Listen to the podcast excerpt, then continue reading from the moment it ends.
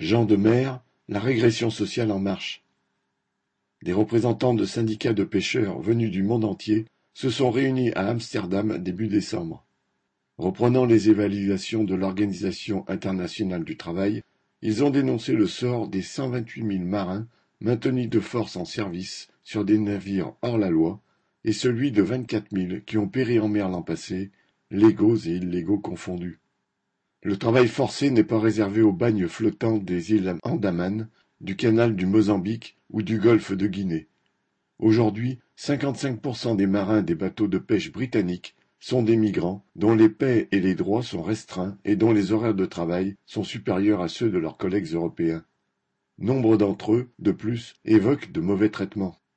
Le gouvernement irlandais, de son côté, aurait promis d'abroger un jour la disposition qui permet aux armateurs de ce pays d'embaucher des matelots migrants à tarifs réduits et à des horaires sans limite. Pour l'heure, cette loi est toujours en vigueur. Les marins des ferries, qui sont des dizaines de milliers en Europe, sont également attaqués. La compagnie P&O Ferries, qui avait licencié 800 marins protégés par les lois britanniques pour en embaucher d'autres sans aucun droit, a été absoute par les tribunaux. Ses concurrents, aussi bien que les organisations syndicales, estiment qu'elle a ainsi réduit de 80% sa masse salariale. P&O impose désormais aux marins de rester quatre mois à bord sans repos, contre deux semaines auparavant, pour des salaires divisés par deux, si ce n'est par quatre. Et qui sait si même cette clause est respectée? De leur côté, les armateurs français demandent depuis des mois une intervention des pouvoirs publics pour contrer, disent-ils, un dumping social. Ils prétendent évidemment défendre les conditions de travail des marins et les conditions de transport des voyageurs. Mais ils défendent en fait leur part de marché, et les marins auraient bien tort de leur faire confiance. La quasi-totalité des armateurs européens comme leurs collègues et concurrents des autres continents, ont depuis longtemps passé par-dessus bord les lois soumettant les équipages au droit du travail des pays de la compagnie. Soit les bateaux sont immatriculés dans des paradis fiscaux, sans impôts ni droit du travail, soit le pays de pavillon crée un registre spécial avec diminution d'impôts et accommodements sociaux. La France a ainsi créé en 2005 le Registre international français, RIF, qui exonère les armateurs de bien des soucis. C'est bien sûr le pavillon des navires de la CMA-CGM, l'entreprise française la plus rentable en 2021, plus généreuse en cocorico qu'en paiement d'impôts.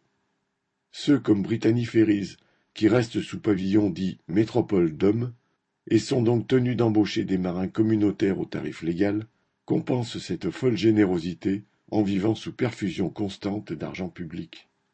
La plus grande partie des ferries européens dans la Manche, la mer du Nord, la Baltique et la Méditerranée sont déjà sous pavillon de complaisance. Ainsi, les ferries suédois et polonais qui font la navette entre ces deux pays sont tous sous pavillon chypriote. Ces bateaux ont besoin d'un équipage relativement nombreux pour la manœuvre, l'embarquement des véhicules, le service à bord. Réduire les frais de main-d'œuvre permet donc d'augmenter rapidement la rentabilité de la compagnie. P&O n'a fait que pousser au bout cette logique. Tous les autres voudront suivre, et tous les gouvernements, à l'instar de celui de feu Sa Gracieuse Majesté, finiront par bénir le vandalisme patronal. Le secrétaire d'État à la mer du gouvernement français, par exemple, a participé cet automne à de nombreuses réunions, multiplié les déclarations en défense des droits des marins, et surtout de ceux des armateurs français, mais n'a, à ce jour, strictement rien fait d'autre que de continuer à adapter le RIF aux besoins des armateurs. Les conditions de travail des marins européens, comme celles de tous les autres travailleurs, sont ainsi de plus en plus poussées vers celles de leurs frères des pays pauvres. Non pas, comme le disent les défenseurs des frontières et des privilèges, parce que les pauvres tentent de gagner la riche Europe, mais parce que les capitalistes de la riche Europe se battent entre eux et contre les travailleurs pour devenir plus riches encore. Paul Gallois